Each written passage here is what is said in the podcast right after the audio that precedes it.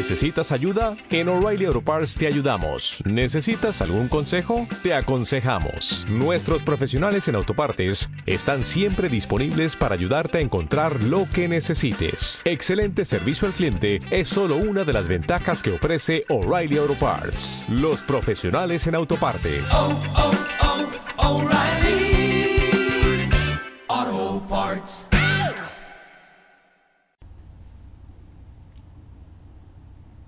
Hola, un saludo desde La Habana. Llegó el lunes, sí, estoy reiniciando la semana informativa en este programa y yo, yo soy Joanny Sánchez, cubana, periodista ciudadana. Además, la jornada ha amanecido nublada con bastante humedad aquí en la capital cubana, así que abriré de par en par esta ventana 14 para que entre algo de ese fresco, de esa brisa informativa, pero sobre todo para asomarme e invitarlos a ustedes a que se asomen junto a mí a los temas y las noticias más importantes de este 13 de septiembre de 2021 aquí en Cuba. Hoy, hoy voy a comenzar hablando de pandemia y narrativa. Ya verán, ya verán por dónde voy, pero antes de decirles los titulares voy a pasar a servirme el cafecito informativo que comparto desde finales de 2018 con ustedes y que ahora mismo está bastante caliente, así que lo pongo en la taza, lo dejo refrescarse y mientras tanto les comento los titulares de hoy. Ya les adelantaba que iba a hablar de la narrativa. Sí, la narrativa oficial triunfalista se impone al abordar el tema de COVID-19 y pandemia en Cuba. En un segundo momento, el eterno ciclo, señoras y señores, de las roturas de las termoeléctricas cubanas. ¿Hasta cuándo vuelven a anunciar cortes eléctricos debido a roturas? Mientras tanto, en huelga de hambre se mantiene el opositor Félix Navarro, detenido en la jornada del 11 de julio durante las protestas populares en esta isla y se ha confirmado esta información de su ayuno a partir de comentarios del obispo de la provincia de Matanzas. Y por último, recomendarles un conversatorio sí, sobre la obra ignorada de José Martí. Dicho esto, presentados los titulares, ahora sí, ahora sí voy a tomar la cucharita para revolver este café amargo, recién colado, breve, eso sí, que hay que ahorrar y siempre, siempre necesario.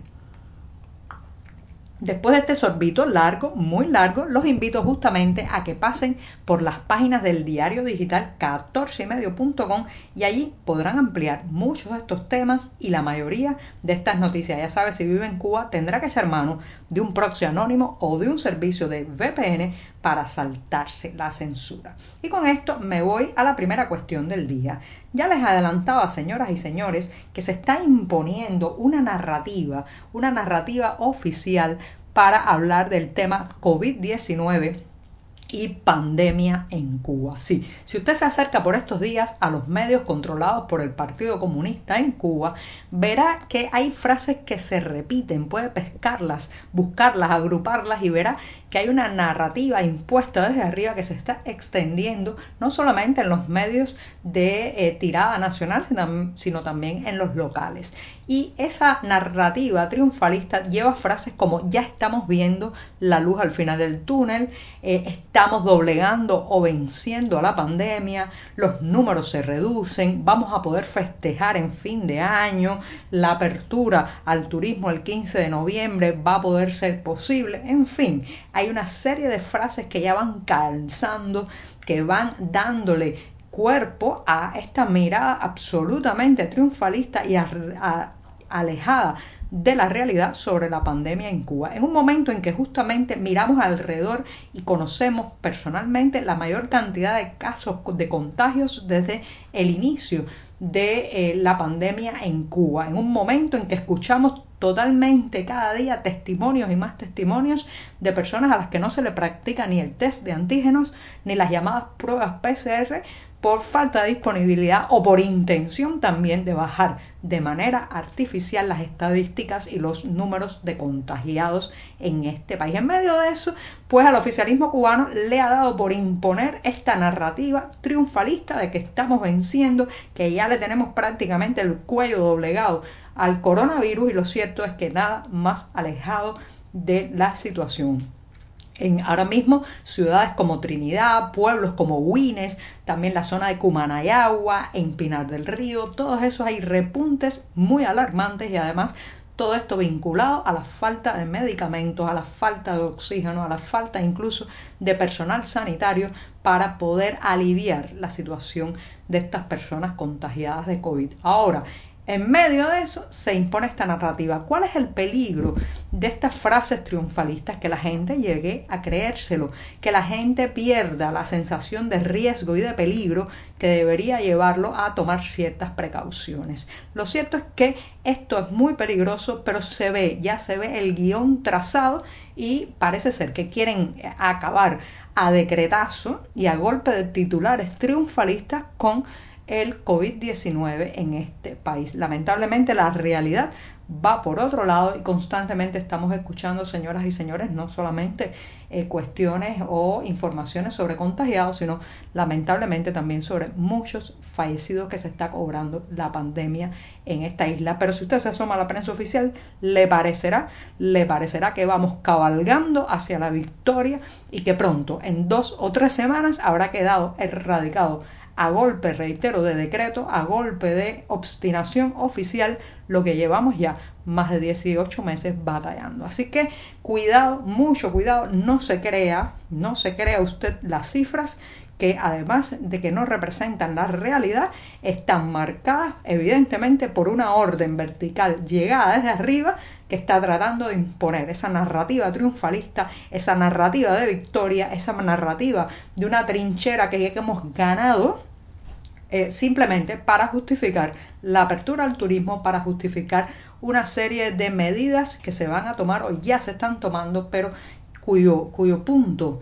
de inflexión va a ser el próximo 15 de noviembre. Así que ojo cuando lea la luz al final del túnel en una nota oficial que ya se está diciendo mucho, piense, piense que también puede ser la locomotora que viene hacia nosotros con más contagios. Bueno, me voy a dar el segundo sorbito del día. Un buchito rápido, que es lunes, hay muchísimo trabajo en 14 y medio y con esto me voy al eterno ciclo de las roturas y averías en las termoeléctricas, en el suministro eléctrico de este país. Señoras y señores, es una pesadilla. No pasa una semana, no pasa un mes en que no nos anuncien algún tipo de desperfecto, reparación, mantenimiento, avería ocurrido en el sistema eléctrico nacional que saca de funcionamiento algunas de estas unidades, las termoeléctricas, y claro, con los correspondientes y molestísimos apagones, cortes eléctricos, la gente que no puede cocinar porque muchas veces cocinan, sobre todo en los pequeños pueblos, en la ciudad de provincia, con dispositivos eléctricos.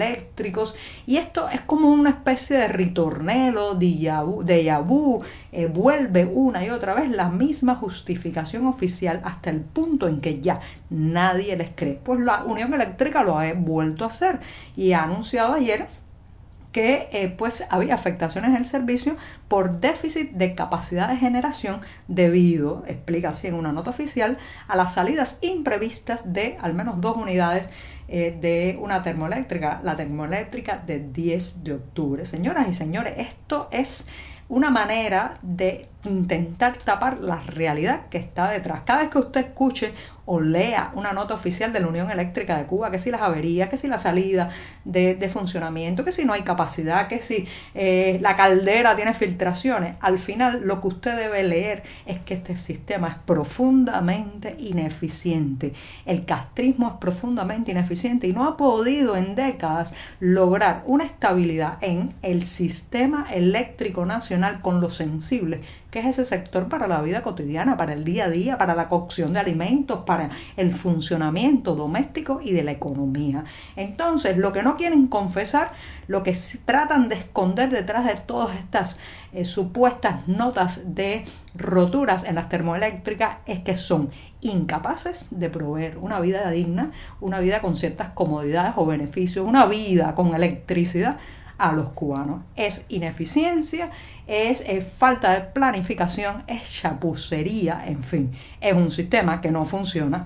Bueno, me extendí un poco en el segundo tema, así que me voy al tercero rápidamente porque el opositor Félix Navarro, sí, ese mismo, el exprisionero de la Primavera Negra de 2003 que estuvo detenido durante, encarcelado durante varios años junto al llamado Grupo de los 75, ya saben, lo hemos comentado en este programa, que fue detenido otra vez el pasado 11 de julio, una jornada ya histórica en esta isla por las protestas populares que se sucedieron en varias ciudades y pueblos a lo largo del país. Bueno, Félix Navarro fue detenido en ese momento, la policía quiso impedir que eh, pues convocara en, eh, en las calles a más personas a sumarse a, las manifestaciones populares y desde entonces está tras las rejas. Lo que hemos sabido y confirmado esta semana es que está en huelga de hambre desde el pasado 23 de agosto y no porque lo diga yo, lo ha dicho nada más y nada menos que el obispo de la provincia de Matanzas donde, de donde, donde reside Félix Navarro, el monseñor Manuel Hilario de Céspedes. Lo ha podido visitar en la cárcel y a su salida pues ha confirmado lo que todos temíamos, que está Félix Navarro en huelga de hambre, se encuentra además muy delgado, muy deteriorado, es un hombre que tiene ya problemas de salud debido a la prisión sufrida con anterioridad y el obispo ha sido muy valiente al comentar y dar detalles sobre esta situación. ¿Qué va a pasar con Félix Navarro? ¿Qué va a pasar con los otros detenidos del 11 de julio? Bueno, eh, parece ser que el oficialismo cubano quiere convertir esto, más que en otra primavera negra, en otro verano oscuro. No olvidar seguir denunciando y reclamando su escarcelación inmediata es lo que nos corresponde a todos los cubanos. Me voy rápidamente recordándoles un evento, un conversatorio que tiene que ver nada más y nada menos, señoras y señores, que con la obra ignorada de el apóstol de la independencia de Cuba, ¿sí? José Martí. Cuando uno cree que lo conoce todo sobre José Martí, pues resulta que no, que hay muchas zonas de su escritura, de eh, también de su poesía, que se han tocado poco o muy poco o casi nada, especialmente aquí dentro de Cuba, donde las tijeras del oficialismo y de la censura han tratado de acomodar la obra martiana al discurso ideológico del poder. Por eso es tan importante este evento que tendrá lugar mañana martes 14 de septiembre en Miami en el Museo de la Diáspora que acogerá, acogerá justamente un conversatorio sobre la obra ignorada de José Martí, una cita programada para las 19 horas y se centrará en el libro Estados Unidos en la prosa de un inmigrante que reúne textos de José Martí